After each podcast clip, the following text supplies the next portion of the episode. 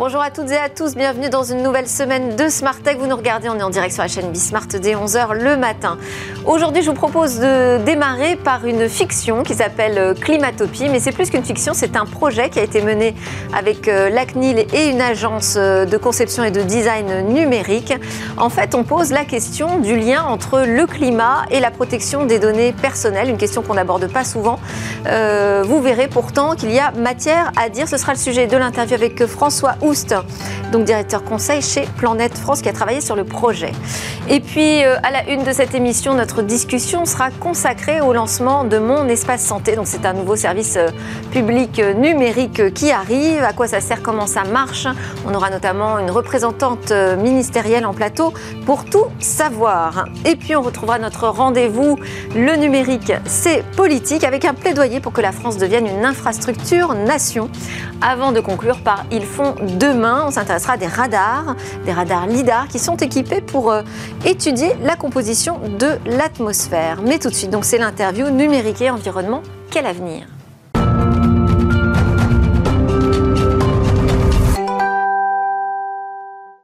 On adresse souvent la question du euh, lien entre le numérique et euh, l'environnement comme facteur de pollution ou comme facteur de solution.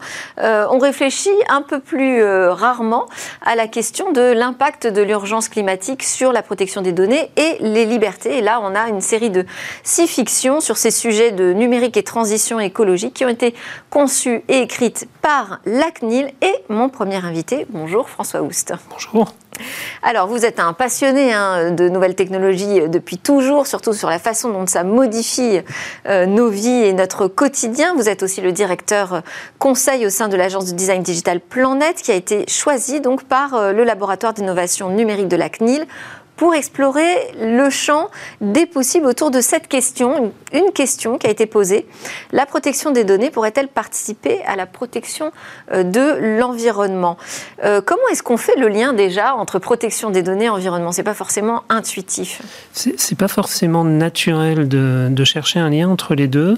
Euh, ce qu'on fait, c'est qu'on explore déjà tout ce qui se dit au quotidien dans l'actualité ou tout ce qui se dit déjà dans le monde de la fiction. Et on va chercher des idées, on va grappiller des actualités, des news, des petits liens, euh, pour se faire une idée de l'environnement autour de ces données-là. Mais euh, au départ, quand même, parce que euh, on peut se dire tiens oui c'est vrai la protection des données finalement c'est une façon de limiter la quantité de données qui vont être collectées sur chaque individu et donc de limiter peut-être l'impact environnemental. Est-ce que c'était ça le point de départ ou est-ce que c'était la question de la protection de nos libertés plutôt face à une urgence climatique qui va nous demander peut-être de plus en plus de nous surveiller les, deux sont intimement liés. Euh, on, s'est rendu compte au, fur et à mesure de l'exploration que les deux données sont extrêmement liées. Euh, d'un côté, on se pose la question de l'explosion des données euh, qu'on est en train de fournir pour des raisons écologiques ou pour d'autres raisons. Euh, tout ce qu'on stocke comme information sur notre suivi d'activité, euh, sur nos déplacements en voiture, sur nos données personnelles, tout ça est stocké dans des data centers et tout ça demande de plus en plus d'énergie et demande de plus en plus de matières premières pour être construit. De l'autre côté, on se rend compte aussi que euh, si on n'a pas une visibilité sur la, sur la pollution qu'on provoque, euh, si on ne connecte pas ces données, on ne peut pas le contrôler non plus. Et on est aussi incapable de savoir réellement si telle démarche est plus écologique qu'une autre. Donc c'est un outil de mesure c'est à la fois un outil de mesure. Mais aussi potentiellement de, de surveillance. Alors, ça peut être vu comme un outil de surveillance, ça peut être vu comme un outil de contrôle. On l'a vu dans certaines de nos fictions, on l'a imaginé dans certaines de, nos fictions. Euh, mais aujourd'hui, on est euh, à mi-chemin euh, entre est-ce que c'est utile, est-ce que c'est utile poussé jusqu'à quel niveau, est-ce que c'est contraignant ou est-ce que c'est pas contraignant? Alors moi, ça m'a fait penser euh, à euh, une autre fiction qui a été euh, menée par les Jurisnautes, une association qui organise des procès fictifs et qui s'est justement intéressée à cet enjeu de surveillance lié à la donnée qui permet de mesurer notre impact environnemental. mais là, ils ont abouti vraiment à une dystopie. C'est pas dans ce que j'ai lu dans les six fictions qui ressortent de ce que vous avez produit avec l'ACNIS, c'est pas du tout le, le sentiment que j'ai eu. C'était beaucoup plus mesuré alors, on a, essayé d'éviter l'écueil dystopique, euh, même si euh, on ne fait pas une vraie fiction, s'il n'y a pas un petit danger, s'il n'y a pas une petite menace euh, autour de la fiction. Mais on a essayé d'éviter le plus possible l'écueil dystopique, et ce qui nous a surtout Pourquoi, intéressé. justement? Pour lui donner plus d'ancrage euh, dans, le réel, dans le concret Oui, complètement, pour être un peu plus dans le quotidien. Ce qui nous a intéressé avant tout, euh, c'est pas la big picture, c'est pas le euh, projet sociétal, c'est le quotidien des gens face au dérèglement climatique et face à l'explosion technologique. Euh, comment je vis en quotidien, comment j'organise mon mariage, comment je vis un dépassement de quotas, euh, comment je cherche un emploi dans un monde où on mesure mon empreinte carbone, où celle-ci est visible, et dans un monde où la technologie est omniprésente. Alors pourquoi ce choix de la fiction? On aurait pu faire un choix de l'étude, du rapport, comme un cabinet de conseil classique quand le laboratoire d'innovation numérique de la CNIL est venu nous voir, il nous a demandé de faire un pas de côté. Euh, il nous a demandé de regarder d'une autre façon euh, les thématiques. Euh, pour deux raisons. La première, c'est que bah, déjà les équipes de la CNIL sont très bien équipées et sont très bien dotées pour faire de la prospective, donc on n'allait pas marcher sur leur plate-bande. Et puis, le deuxième point, c'est que cette imagination, ce travail de fiction, il permet de prendre de la hauteur et il permet d'imaginer des réactions qu'on ne peut pas imaginer en prospective, parce qu'elles sont liées aussi à de l'affectif, parce qu'elles sont liées aussi à de l'événement quotidien. Et ça permet d'envisager les choses sous un angle légèrement différent. Et qui, euh, qui sont les lecteurs visés euh, par ces fictions? Ce sont des, fictions, euh, il y en a six, mhm. qui sont classées en trois catégories. Tout à fait, trois scénarios. Elles sont assez courtes. Oui. Elles sont documentées, puisque finalement, à la fin de chaque texte, on a des informations beaucoup plus factuelles, qui s'appuient sur ce qui existe déjà aujourd'hui. Tout à fait. donc, qui est visé? Est-ce que c'est le citoyen lambda qui doit aller regarder ces fictions? Ou le régulateur, le politique? Je dirais un peu des deux. L'ambition au départ, elle est surtout de, euh, documenter et d'aller plus loin euh, dans la réflexion sur les données et sur l'écologie. Donc elle s'adresse avant tout à des professionnels, elle s'adresse avant tout à des preneurs de décision autour euh, de la question écologique et de la question écologique. si elle réussit à toucher du grand public, je dirais tant mieux. Elle n'est pas construite avec cette ambition, on n'est pas dans euh, la construction d'un roman, d'une, de vraie science-fiction. Mais si elle réussit à toucher le grand public, pas à faire prendre conscience, mais à construire des imaginaires autour de, l'écologie, je dirais tant mieux. Alors, on a donc euh, trois scénarios qui ont été définis. Vous pouvez peut-être nous les lister? Oui, complètement. Alors, il y a un premier scénario euh, qui repose sur une logique de quota. Euh, et si demain, on était tous tributaires d'un quota écologique, qu'on l'imagine en émissions de carbone, en euh, consommation électrique, etc. On ne s'est pas posé la question de la définition de ce quota en tant que tel, mais si on a une vie qui est, qui est pilotée Comme les États aujourd'hui ou les entreprises, demain, les citoyens pourraient euh, être soumis à des quotas. Exactement. le deuxième scénario, c'est le scénario de la transparence. Est-ce que l'écologie demain peut être une donnée publique? Est-ce que je peux avoir accès à l'indice de pollution complet du produit que j'achète, de l'entreprise pour laquelle je travaille, et vice-versa. Est-ce qu'une entreprise peut avoir accès à mes informations de mode de vie et d'impact écologique?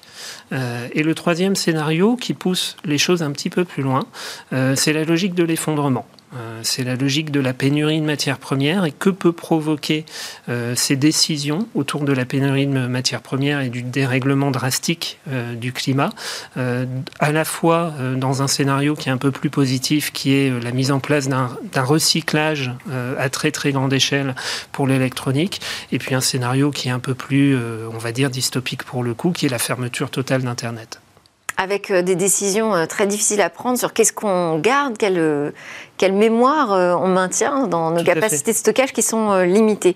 la suite de, ces fictions, c'est quoi? Et même pour vous, je veux dire, est-ce que ça a changé votre regard sur cette question du lien entre environnement et protection des données et des libertés?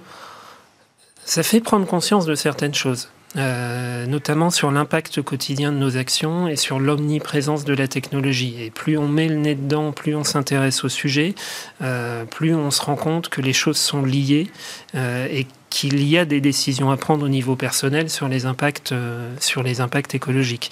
Euh, le deuxième point, c'est qu'on se rend compte aussi, euh, parce qu'il y a tout un volet, on a exploré la science-fiction déjà existante sur ces thématiques. On a été chercher du Blade Runner, on a été chercher Wally, on a été chercher des choses qui étaient aussi des pas de côté sur, sur ces thématiques. on se rend compte aussi que la préoccupation n'est pas totalement nouvelle. On a retrouvé de la science-fiction eh qui date du début du XXe siècle, mm. où on évoquait déjà la raréfaction de l'eau et la fin de l'humanité due à l'industrialisation et à mais là, on n'est plus tellement dans la science-fiction, hein, ça devient juste des fictions, donc ça se rapproche davantage de, notre réalité. Donc pour cette prise de conscience, je vous invite moi à consulter euh, ces nouvelles sur le site climatopie.fr. Merci beaucoup François Oust, donc directeur conseil chez Planète France. C'est l'heure de notre talk, on va parler de mon espace santé, tout ce qu'il faut savoir à ce sujet. On va parler dans ce TechTalk donc du lancement d'un nouveau service euh, public pour gérer les données de santé euh, de chaque citoyen français. C'est le lancement de Mon Espace Santé porté par le ministère des Solidarités, de la Santé et de l'Assurance Maladie dont nous avons une représentante, Laura Letourneau, déléguée ministérielle au numérique en santé auprès euh, du ministre des Solidarités et de la Santé. Merci d'être présente pour répondre à nos questions. Et à vos côtés, Emmanuel Canès, expert en nouvelles technologies dans la santé. Vous êtes le directeur de ce secteur chez Dell Technologies. Alors, on va commencer ensemble, évidemment, Laura de Tourneau, puisque c'est l'annonce du lancement. On a besoin de savoir déjà à quoi ça va servir, ce euh, nouvel espace euh, santé. Alors en fait, mon espace santé, c'est un outil qui va permettre à nous tous, citoyens français, de reprendre la main sur nos données de santé et d'être vraiment acteurs de notre santé. Donc au-delà de la formule un petit peu politique, très concrètement, ça va permettre trois choses. Ça va permettre, un, de stocker les données, les comptes rendus de biologie, les comptes rendus de radiologie, d'hospitalisation, nos antécédents, nos allergies, euh, qu'on les ait euh, ajoutés nous, en les prenant en photo, les ajoutant dans le dossier médical de mon espace santé, ou qui soient progressivement alimentés automatiquement par le laboratoire de biologie médicale, le cabinet de radiologie, l'hôpital, le médecin traitant, etc., pour les retrouver dans un endroit unique, sécurisé, hébergé en France, et pouvoir retrouver ces documents de santé, de son hospitalisation. coffre-fort électronique en fait de tous nos dossiers médicaux. Est-ce que justement les, les professionnels de santé vont le faire systématiquement? Alors effectivement, il y a un premier objectif qui est de stocker ces documents. Un deuxième objectif, c'est de pouvoir les partager avec les professionnels de santé ensuite pour qu'ils puissent mieux nous prendre en charge, pour qu'ils puissent mieux diagnostiquer. Donc, les professionnels de santé, dans le cadre du Ségur numérique, qui correspond à 2 milliards d'euros d'investissement inédits par la Commission européenne, vont pouvoir avoir des logiciels qui vont être mis à jour et compatibles avec mon espace santé pour pouvoir alimenter automatiquement en zéro clic le dossier médical et utiliser de façon fluide la messagerie sécurisée depuis leur propre logiciel métier le kiné, l'infirmière, l'hôpital, etc. Et il y aura effectivement des incitatifs financiers pour les professionnels de santé, une mise à jour gratuite et automatique de tous leurs logiciels pour qu'ils soient raccordés à mon espace santé, et aussi des obligations réglementaires de partage de données. À partir de quand? Parce que là, vous parlez au futur encore. Alors c'est quelque chose qui va être progressif. Là, mon espace santé, comme tout outil numérique, c'est pas du one shot. Donc là, on a sorti une première version qui sera ouverte à tous les Français en opt-out, hein, donc sauf opposition de leur part. À partir de maintenant, il y a déjà tout le monde peut indépendamment de l'opt-out et d'attendre le courrier pour euh, que l'espace santé soit activé automatiquement si la personne s'y oppose pas, tout le monde peut déjà aller sur mon espace santé et activer proactivement euh, euh, son espace. Aujourd'hui, il y a déjà le dossier médical et la messagerie sécurisée qui nous permet quand même d'échanger avec euh, nos hôpitaux et autrement que par Gmail ou par WhatsApp. Hein. C'est quand même assez surprenant aujourd'hui qu'on écrive à notre banquier euh, par une messagerie sécurisée, mais à, notre kiné pour demander euh, des exercices de rééducation par, par WhatsApp. Donc là, ça nous permet d'avoir une alternative sécurisée. Et puis, Là, on demande aux citoyens de faire un effort, de prendre, s'ils le souhaitent, deux heures de leur dimanche après-midi pour prendre en photo euh, leur bannette papier et, mettre leurs données dedans, parce que derrière, ce sera accessible aux professionnels de santé pour qu'ils puissent mieux les soigner. Et puis, progressivement, courant 22, courant 23, les 12 travaux d'Hercule là, vont se réaliser pour faire la mise à jour de tous les logiciels sur le terrain et d'avoir une alimentation automatique grâce à euh, ces leviers incitatifs et coercitifs à destination des professionnels et établissements de santé. Alors, c'est la grosse différence avec le DMP. Qu'on a euh, Emmanuel Canès avec nous, c'est pour comprendre aussi ce que ça engage euh, techniquement, puisque vous êtes euh, un fournisseur d'informatique et de solutions euh, numériques. Qu'est-ce que ça veut dire quand d'un seul coup on décide de mettre en place une plateforme et que l'ensemble des professionnels de santé doivent être compatibles finalement avec cette solution numérique? Il y a plusieurs sujets. Il y a déjà l'existence, c'est-à-dire toutes ces données silotées. Aujourd'hui, quand vous allez dans un hôpital, vous allez avoir des données. Si vous allez dans un autre hôpital, ces données ne seront pas partagées. Donc ça veut dire que dans, le pire des cas, elles vont être recréées. Dans d'autres cas, peut-être de l'information sera perdue. Euh, donc aujourd'hui, dans cet existant-là, il y a des pétas et des pétas de données qui sont aujourd'hui répartis dans, l'ensemble des, hôpitaux. Euh, que représente cette interopérabilité ou en tout cas le fait de pouvoir aspirer ces données? Alors, Je ne parle pas de l'existant, je parle des futures données, celles qui vont être produites. Euh, ça demande aux applicatifs qui sont aujourd'hui euh, dans les hôpitaux, mais aussi au niveau de la médecine de ville, d'automatiquement charger ces données-là dans ce data lake, dans ce coffre-fort. Un, nouvel, un nouveau logiciel supplémentaire qui vient euh, en surcouche de tout ce qui existe déjà? C'est plus une une, un connecteur, une, une, copie qui va être envoyée vers ce, ce coffre-fort euh, numérique euh, et qui va permettre du coup le partage on pourrait mettre des index et donc euh, avoir comme, une, comme un annuaire des, données. Ça, ce serait une solution, mais là, la, solution qui a été retenue, c'est une solution qui est très efficace, où on va concentrer ces données-là. Alors, il n'y aura pas toutes les données. Hein. Il y a une, par exemple, en radiologie, on parle de compte rendu. On ne parle pas forcément de tous les clichés dans un premier temps.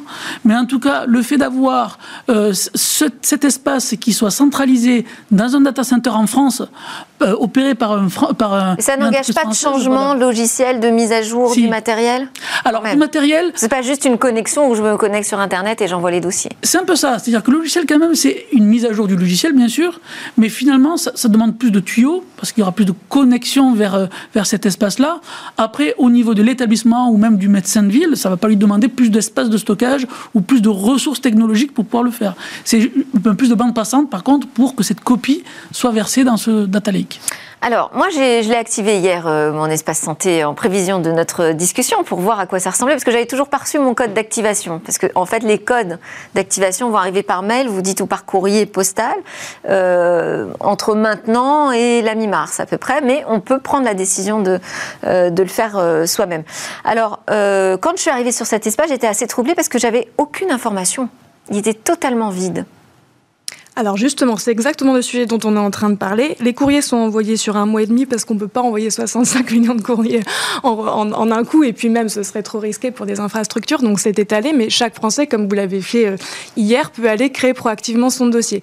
Aujourd'hui, mon espace santé, quand vous l'ouvrez, vous avez vos historiques de remboursement issus d'Amélie et vous avez également... J'ai pas trouvé ça par exemple. Alors ça, se met à jour 48 heures ensuite, 48 ah. heures après, et vous avez également, euh, pareil, c'est une mise à jour qui est progressive mais qui va se faire là dans les prochaines semaines, vous retrouvez vos documents Covid, à la fois votre attestation de dépistage et votre attestation de vaccination. Ça, c'est des raccordements qui ont déjà été faits. Progressivement, ça va s'alimenter avec le compte-rendu biologique que vous aurez fait dans le laboratoire, votre compte-rendu d'hospitalisation, la prescription réalisée par votre médecin traitant. C'est exactement le même chantier que celui qu'on a fait sur CIDEP, le système d'information de dépistage, où on a réussi à connecter de ça, façon exhaustive, temps mmh. réel et automatique, jusqu'aux 4500 laboratoires de biologie médicale de France. Personne n'y croyait, hein, y compris nous quand on a dû lancer le chantier, on n'a pas eu le choix parce que sinon on ne pouvait pas déconfiner la France, on ne pouvait pas déclencher le contact tracing, on ne pouvait pas faire un suivi euh, rigoureux du nombre de cas euh, euh, en France. Donc on l'a fait en trois semaines, là où ça faisait huit ans qu'on échouait de le faire sur d'autres maladies infectieuses, et là où ça faisait 15 ans qu'on n'arrivait pas à le faire sur le dossier médical partagé. Pourquoi ça a fonctionné? Parce qu'au-delà des crédits qui ont été disponibles, c'est pas le nerf de la guerre, mais c'est nécessaire, on a activé deux leviers innovants de, régulation, d'accompagnement du changement pour mettre tous les tuyaux dont vous parliez entre le labo, l'hôpital, etc. et cette plateforme qui est CIDEP et qui est mon espace santé maintenant euh, en routine indépendamment du Covid. C'est un, travailler en direct avec les éditeurs de logiciels, se mettre d'accord sur la spec, l'API, sur les financements euh, euh, alloués et sur le délai dans lequel c'est fait. Donc ça se fait en un an, là où normalement ça se faisait en cinq ou dix ans. Et, et, par ailleurs, travailler également avec les clients finaux, entre guillemets, des éditeurs de logiciels, donc les professionnels et établissements de santé, en mettant à disposition des, incitatifs pour les former à ces logiciels, pour les accompagner à ces nouveaux usages, et coercitifs pour forcer le partage de données. C'est pas quelque chose qui, ça fait 15 ans qu'on n'y arrive pas, donc ça va pas. Parce que c'est ce que j'allais dire, le DMP, dossier médical partagé, euh, ça n'a pas donné grand chose. Hein. Ça n'a pas donné grand chose, mais SIDEP, ça a donné quelque chose en trois semaines. Aujourd'hui, ça vous paraît être rien, vous faites votre test. Pas du tout, non, non, j'en ai conscience. votre SMS. Tout ça, c'est des API mm. qu'on a mis avec tous les laboratoires, puis ensuite les pharmacies, etc on a appris de la crise. Hein. On a dit pourquoi est-ce qu'on attend euh, euh, les crises pour activer des leviers efficaces? Et on, les a répliqués y compris juridiquement dans le droit commun. Hein. Ça nous a pris un an de négociation avec le Conseil d'État, avec tous les juristes, etc. On les a répliqués, ces leviers juridico-contractuels dans les droits communs, pour faire en sorte d'avoir ces deux leviers inédits, à la fois travail direct avec les éditeurs de logiciels et incitatif. Euh, et coercitif à destination des professionnels On les a répliqués, c'est en cours de développement. On a tout un tas de signaux très euh, encourageants. Des, éditeurs de logiciels parlent même de sécurisation, hein, tellement euh, il y a un bouillonnement, un foisonnement sur le terrain pour mettre à jour tous ces logiciels. Et donc à horizon 18-24 mois, d'ici fin 2023, progressivement, vous allez recevoir vos, dossiers automatiquement. Mais ce qui, est important de dire, c'est qu'indépendamment de cette alimentation automatique, là, vous, vous pourriez décider, c'est assez ludique, bah alors, de ludique, remplir votre profil médical. Ça prend du temps. Hein. Ça prend du temps, mais derrière, au lieu, quand vous allez vous faire hospitaliser, d'être stressé dans votre chambre d'hôpital, à devoir essayer de vous souvenir, est-ce que votre grand-père est diabétique Quand est-ce que vous êtes fait opérer du, du genou Est-ce que vous êtes allergique aux arachides Oubliez la moitié, vous pourrez prendre votre profil médical que vous avez mis une demi-heure à remplir posément à la maison le dimanche, l'envoyer par messagerie sécurisée et faire en sorte que l'infirmière qui vous prend en charge, le médecin, le chirurgien et toutes les informations en amont. En tout cas, ce qui est vrai, c'est que l'activation, c'est, vous dites, euh, la promesse est 5 minutes chrono, c'est vrai que ces 5 minutes chrono, ça va très très vite, hein. vraiment, ça c'est efficace. Euh, ça va faire un afflux de données euh, gigantesque hein, sur, sur cette plateforme, parce que on parle de l'ensemble des, documents numériques, mais on parle aussi d'une messagerie avec bah, tous les échanges, avec tous les praticiens qu'on va rencontrer. il y aura aussi sans doute de la prise de rendez-vous, j'imagine qui va se, greffer. En tout cas, on l'a évoqué peut-être pour plus tard, mais bon, d'accord. Euh, comment est-ce qu'on gère cet euh, afflux de données euh, qui va arriver mm. finalement progressivement, mais assez soudainement? Parce que moi, je l'ai fait, j'ai activé, mais dès que les personnes vont recevoir leur code, c'est quand même 66 millions de Français, ça va être un afflux très important alors, oui, sur un espace-temps assez court. Sur un espace-temps assez court, par contre, les plateformes qui ont été déployées peuvent largement absorber cette, cette charge-là. On a l'habitude avec euh, la société Atos, hein, qui a été la société retenue par, euh, par, l'assurance maladie pour héberger cette plateforme. Aujourd'hui, on, a, on, on, travaille avec Atos sur la plus, la plus importante base de séquençage génomique en France. Euh, c'est euh, Oragène, euh, hébergé à Grenoble. Et donc sur cette plateforme-là, aujourd'hui, on est sur évidemment des données, des quantités de données qui sont énormes. donc on a cette expérience de gros volumes de données qui arrivent d'un coup et qui est et qui est derrière exploitable par des algorithmes et des, et des, capacités de calcul. Il ne suffit pas de stocker la donnée. Il faut pouvoir y accéder, il faut pouvoir la traiter, il faut pouvoir en tirer de la, de, de, de, de la matière de cette donnée-là. Et donc cette capacité de stockage et de calcul, on a avec Atos, en tout cas, eu énormément d'expérience. On a suffisamment euh, en France, vous n'êtes pas un acteur français, mais est-ce qu'on a suffisamment en France euh, de ressources pour faire face? Parce que même SIDEP, euh, début janvier, ça devenait compliqué pour mmh. obtenir ces résultats mmh. au moment du pic là, on a deux hébergeurs, euh, Worldline pour la partie historique du DMP, puisqu'on n'a pas euh, euh, effacé le DMP, on n'est pas reparti de zéro, on a construit à partir d'un existant. Worldline qui est français Technologique qui est français. et on n'entend pas forcément au nom. Oui, non, pardon. et Atos qui est, qui est l'autre hébergeur, qui sont tous les deux certifiés hébergeurs des données de santé, qui font l'objet d'une supervision par l'Agence nationale de sécurité des systèmes d'information, qui sont hébergés en France. Il y a eu des audits externes de, sécurité, il y a un, bug bounty qui est en cours avec le collectif IS Hack, une Ah, très bien, c'est ce que j'allais vous poser comme question. Qu'est-ce que vous mettez en place pour la sécurité? Parce que c'est quand même important de rassurer tout le monde là-dessus. Alors je, là, je vous ai fait une liste non exhaustive, mais les données sont chiffrées, c'est donc hébergé en France. Euh, il y a une supervision de très très près par la CNIL et par l'ANSI qui nous ont aidés à la construction de la plateforme et qui aussi vont euh, euh, la contrôler. Euh, qu'est-ce que j'ai pas dit? Il y a évidemment une homologation RGS, de règlement général de sécurité. C'est à l'état de l'art d'un point de vue technologique. Euh, les données sont désidentifiées. Enfin, il y a honnêtement un énorme, énorme, énorme travail qui a été fait autour de la sécurité parce qu'évidemment, c'est un, c'est un des sujets clés. Et le bug bounty, c'est uniquement pour la période de lancement ou vous allez travailler avec eux sur la durée? Ça va se faire sur la durée parce que de toute façon, là, on, a publié, un, je pense que c'est assez inédit, on a publié la feuille de route publique de mon espace santé. Alors, on n'a pas mis évidemment tout le backlog, mais on a vu les, les fonctionnalités principales par trimestre sur 2022 et sur 2023. Et donc vous allez voir qu'aujourd'hui, vous avez le dossier médical et la messagerie sécurisée, qui est une énorme innovation par rapport euh, au DMP. Et puis progressivement, vont arriver un agenda partagé qui permettra pas, pas de prendre des rendez-vous en ligne. Hein, dans la logique d'État plateforme, on ne se substitue pas aux services numériques tiers existants. En revanche, on les référence pour vérifier qu'ils sont conformes à la doctrine du numérique en santé, à ses règles de sécurité, d'interopérabilité, d'urbanisation, d'éthique, etc. Et si ils obtiennent le feu vert de la commission de référencement et que le patient en est d'accord, il peut synchroniser ses services numériques référencés, de prise de rendez-vous en ligne, de téléconsultation, euh, de suivi de la glycémie euh, à distance, de portail patient de l'hôpital dans lequel vous faites préadmission en ligne, etc. Tous ces outils-là peuvent être synchronisés avec votre dossier médical, votre agenda partagé, pour envoyer les documents que eux collectent, que ce soit les rendez-vous, que ce soit votre taux de glycémie, euh, etc et pour que derrière ces données-là puissent être accessibles aux professionnels de santé qui vous prennent en charge, puisque via les 12 travaux d'Hercule, on a fait l'interopérabilité entre le dossier médical et l'agenda et les logiciels des professionnels de santé. Comment justement les acteurs euh, du numérique sont impliqués dans un chantier comme ça? Quelles sont les différentes parties prenantes? Les éditeurs en, priorité, puisqu'effectivement, il faut connecter leur existant, enfin, toutes leurs leur, solutions logicielles. Et puis, euh, on, parle de PAX, on parle de dossier patient, on parle de le, résultat d'analyse. Vous imaginez le nombre d'applicatifs qu'il faut interopérer ou en tout cas qu'il faut connecter à ce système-là. Donc, il y a un gros investissement qui a été fait sur l'évolution de ces logiciels. Et, majoritairement, il est là-dessus. Ça veut dire que ça va passer par euh, des patchs, concrètement? C'est une mise à jour de version, oui, tout à fait. Ensuite, il y a euh, l'existence, c'est-à-dire le, les hôpitaux. Il y a une opération qui est en cours depuis plusieurs mois de convergence des systèmes d'information hospitaliers à travers les groupements hospitaliers de territoire. C'est aussi un énorme euh, vecteur d'innovation, enfin de convergence en tout cas de ces informations-là. Ces groupements-là euh, aussi montent en maturité digitale. Je pense qu'il est important de parler de, maturité digitale du monde hospitalier puisque c'est quelque chose qui, qui est mesuré avec un référentiel qui est, en, cours. Vous parlez de sécurité. N'oublions pas que toutes les, ces données là sont hébergés chez des hébergeurs euh, certifiés, hébergeurs de données de santé, une certification qui est lourde et qui est euh, particulièrement lourde par rapport à d'autres pays qui n'ont pas ce niveau-là de certification.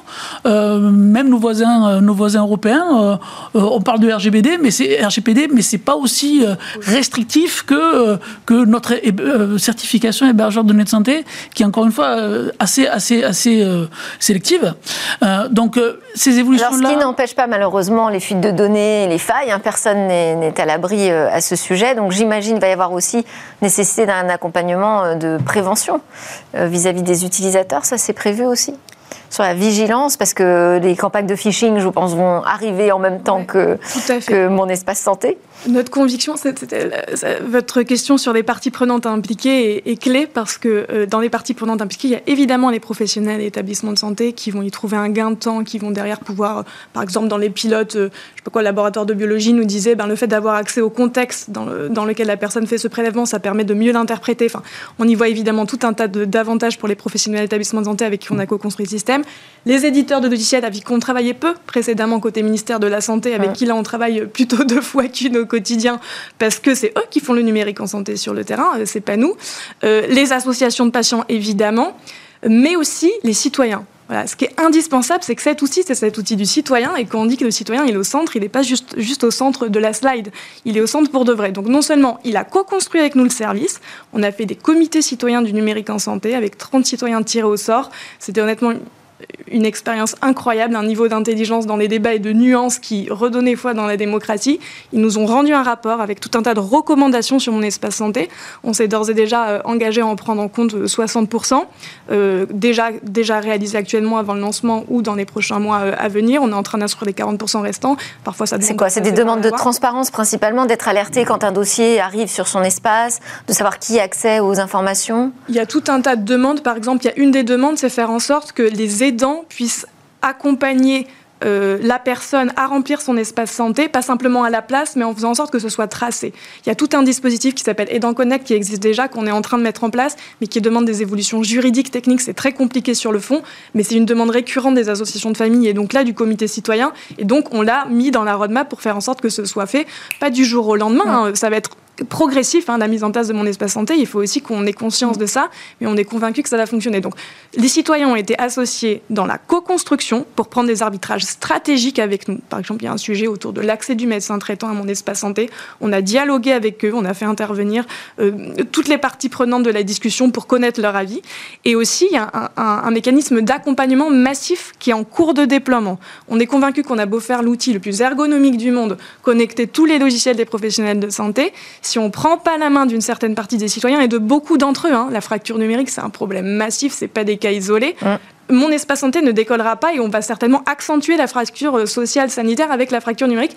C'est pas ce dont on souhaite. Donc, on est en train de mettre en place des partenariats. Donc, il y aura des accompagnements, en fait. Hein. Exactement. On l'a fait dans les pilotes, là, en Haute-Garonne, en Somme, etc. On a fait des partenariats avec des professionnels de la médiation numérique, que ce soit euh, la Mednum, euh, les maisons France Service, etc.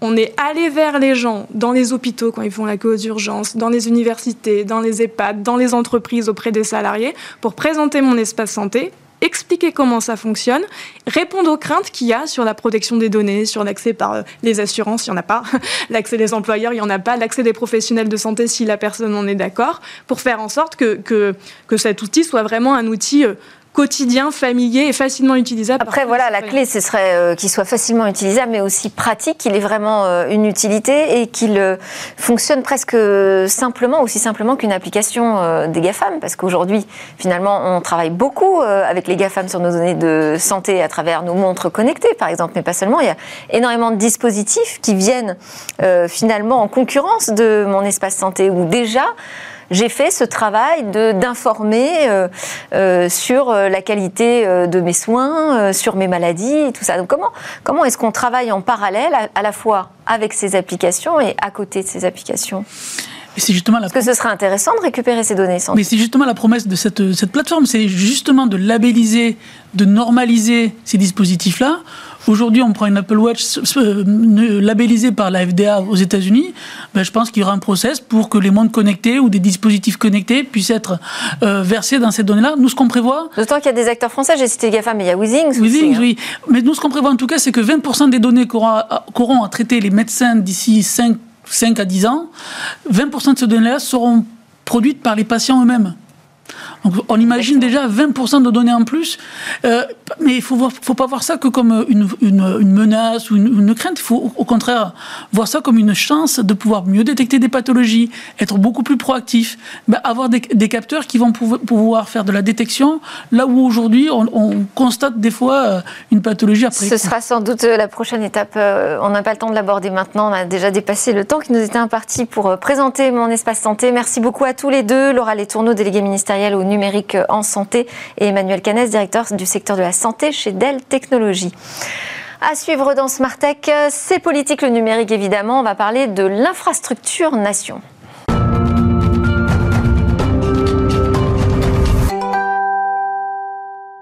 Vous regardez Smart Tech, l'émission qui s'intéresse à l'innovation et la nouvelle société numérique. On entame la deuxième partie de cette émission. On va partir évidemment à la découverte d'une innovation, en l'occurrence un radar LIDAR qui va nous permettre de mieux comprendre euh, euh, l'atmosphère et donc les effets du réchauffement climatique. Mais d'abord, c'est notre rendez-vous, euh, le numérique c'est politique, avec Tariq Rim, entrepreneur, pionnier du web français, militant pour un numérique ouvert, maîtrisé par les utilisateurs. Bonjour Tariq. Bonjour. Alors aujourd'hui, euh, la démonstration, c'est qu'un autre web est possible, heureusement, j'allais dire, mais surtout à travers un plaidoyer, en tout cas moi c'est comme ça que je l'ai compris, pour une infrastructure nation. Qu'est-ce que ça veut dire une infrastructure nation, Tariq Krim? Bah, Écoutez, dans le monde physique dans lequel on vit, nos ponts, nos routes, nos autoroutes euh, sont détenus par les Français, sont maintenus par nous, et on a une capacité en fait à se déplacer, à organiser le pays par rapport à cette infrastructure.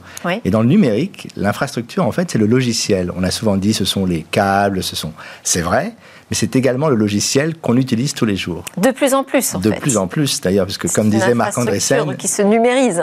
Marc Andreessen disait le logiciel dévore le monde. Et donc la question qui se pose c'est inventons le logiciel en Europe que nous souhaitons avoir ou utilisons nous le logiciel de quelqu'un d'autre? À mon avis, euh, on a travaillé beaucoup sur la question des startups et de développer des acteurs qui utilisent les briques logicielles.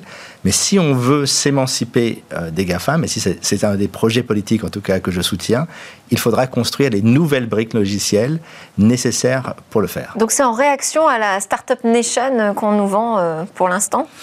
Pas vraiment en fait.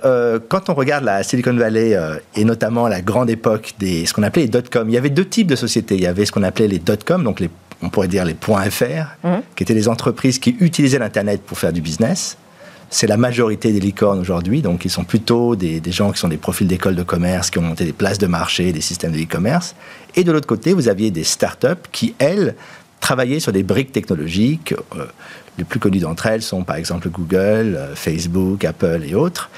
Et moi, je pense que les deux doivent mm, fonctionner conjointement. Aujourd'hui, on a trop mis l'accent sur euh, L'Internet est un excellent endroit pour faire du business, pour construire des places de marché, pour faire des technologies en utilisant des technologies étrangères essentiellement.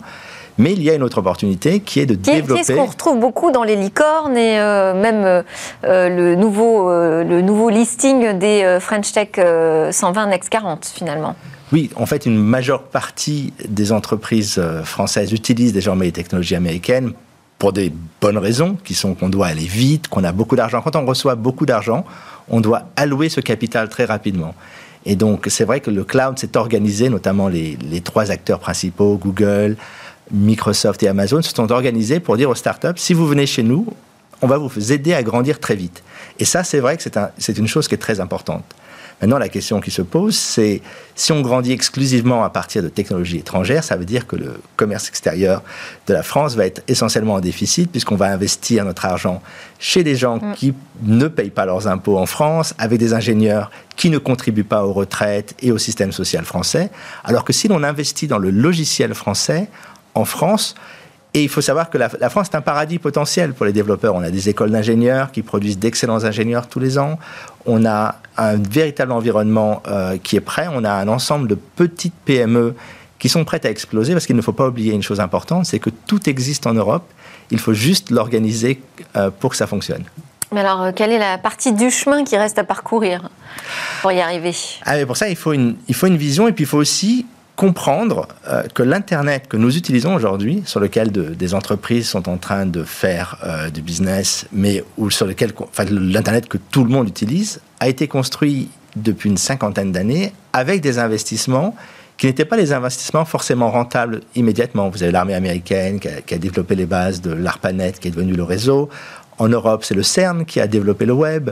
Euh, Python a été inventé en, Hollande. Toutes les techniques ont été inventées par des, dans des domaines qui n'étaient pas forcément sur des, avec un financement et un retour sur investissement immédiat. Mhm. Et ce qu'on doit faire aujourd'hui, c'est la même chose, c'est se dire que dans les 10, 20, 30 ans, on va avoir de nouvelles briques. Investissons désormais, prenons le temps, c'est pas immédiatement rentable, mais cette, cet ensemble de briques, ce que j'appelle la stack logicielle d'émancipation, sera celle sur laquelle peut-être les startups dans 5-10 ans euh, opéreront. Et c'est un pari euh, risqué?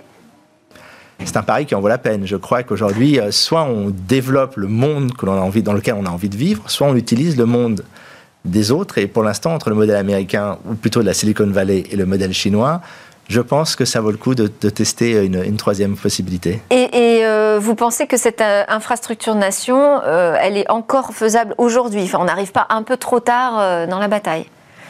Non, parce qu'on a, on a, on a les gens pour le faire. Ce qui est fascinant avec l'Europe, c'est qu'on a littéralement les gens qui peuvent coder l'alternative. Si on n'avait pas ça, évidemment, dans ce cas-là, on regarderait ce que font les autres en se félicitant du succès des autres. Mais on a la ressource première qui est le talent. Après, il faut la volonté politique. Il faut investir de l'argent intelligemment sur le long terme. Et ça, effectivement, c'est pas la chose la plus facile. Et fidéliser les talents pour qu'ils restent euh, dans des entreprises euh, européennes. Mais je crois que les, les ingénieurs vous diront toujours, les développeurs, que si le projet en vaut la peine.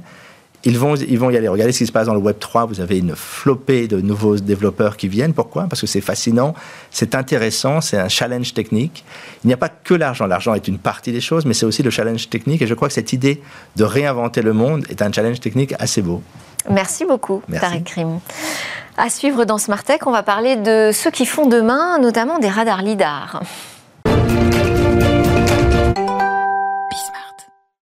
Alors, Smartech est allé à la rencontre euh, d'un chercheur en météorologie à l'École Polytechnique de Paris. Sa spécialité, c'est de mettre au point des radars lidar qui sont équipés de lasers spécialement conçus pour aller étudier la composition de l'atmosphère. C'est une étape euh, technologique majeure pour faire progresser nos connaissances en matière de réchauffement climatique. Et c'est un reportage que je vous propose de Cécilia Sévry et de Célia Barotte. Bonjour à tous. Allier la technologie du LIDAR avec l'observation atmosphérique de la Terre, c'est le travail de Dimitri Edouard, ingénieur de recherche à l'école Polytechnique. Alors ici, on est venu au laboratoire de météorologie dynamique pour le rencontrer et découvrir comment, avec ses collègues, il participe à l'élaboration des outils de demain. Bonjour Dimitri. Alors votre travail c'est de sonder le ciel, si j'ai bien compris, et pour ça vous utilisez une technologie LIDAR. On conçoit et développe des, euh, LIDAR météorologiques. Donc ce sont des instruments de télédétection, c'est-à-dire de mesure à distance, qui utilisent un laser pour euh, sonder certaines propriétés physiques de l'atmosphère. Euh, ces propriétés peuvent être par exemple des concentrations de gaz, comme le dioxyde de carbone, le méthane, la vapeur d'eau, mais aussi des vitesses de vent ou de la température. L'objectif c'est quoi? C'est d'accompagner euh, la recherche météorologique, la recherche sur le climat? L'avantage du LIDAR, c'est qu'on obtient un profil hein, de, de mesure, c'est-à-dire qu'on a des mesures sur toute la ligne de visée du laser, et donc on, c'est des données euh, précieuses pour étudier certains processus atmosphériques. Donc vous, votre rôle, c'est quoi précisément dans tout ce processus euh, de développement technologique? On teste ici euh, des nouvelles briques technologiques, en particulier les lasers, pour évaluer leur valeur ajoutée en termes de, de mesures LIDAR. Alors Dimitri, ça c'est votre outil de travail, un de vos outils de travail Voilà, donc ça c'est un exemple de laser qu'on a développé au laboratoire. Mhm. Donc ce laser est dédié euh, à terme à intégrer un lidar pour faire une mesure de concentration de méthane dans l'atmosphère. Donc ça c'est le cristal laser, donc c'est là où sera généré les photons pour notre laser. Mais il faut lui apporter de l'énergie, donc on utilise un laser de pompe qui est un laser fibré, qui est dans cette grosse boîte là. Donc le faisceau laser arrive dans la fibre ici. Il va être envoyé dans la cavité par ces deux miroirs, venir pomper, ce qu'on appelle pomper le cristal laser, va lui apporter de l'énergie, et notre laser va commencer à osciller entre les quatre miroirs. Et par ce miroir, qui est semi-réfléchissant, enfin, il laisse passer un peu de... Il introduit une fuite dans la cavité, on va pouvoir récupérer le faisceau laser. Qu'est-ce qu'on va faire de ces technologies après bah, Le but euh, final, on va dire, c'est de pouvoir embarquer ces instruments euh, sur un satellite, ce qui nous permet d'avoir des mesures euh, globales dans tous les endroits de la Terre. Donc nous, ici, au laboratoire, on est très en amont de, ça. Hein. On, développe des prototypes, on essaye de, tester les technologies, de, les éprouver et de voir si elles peuvent répondre euh, aux besoins qu'on a pour la mesure LIDAR.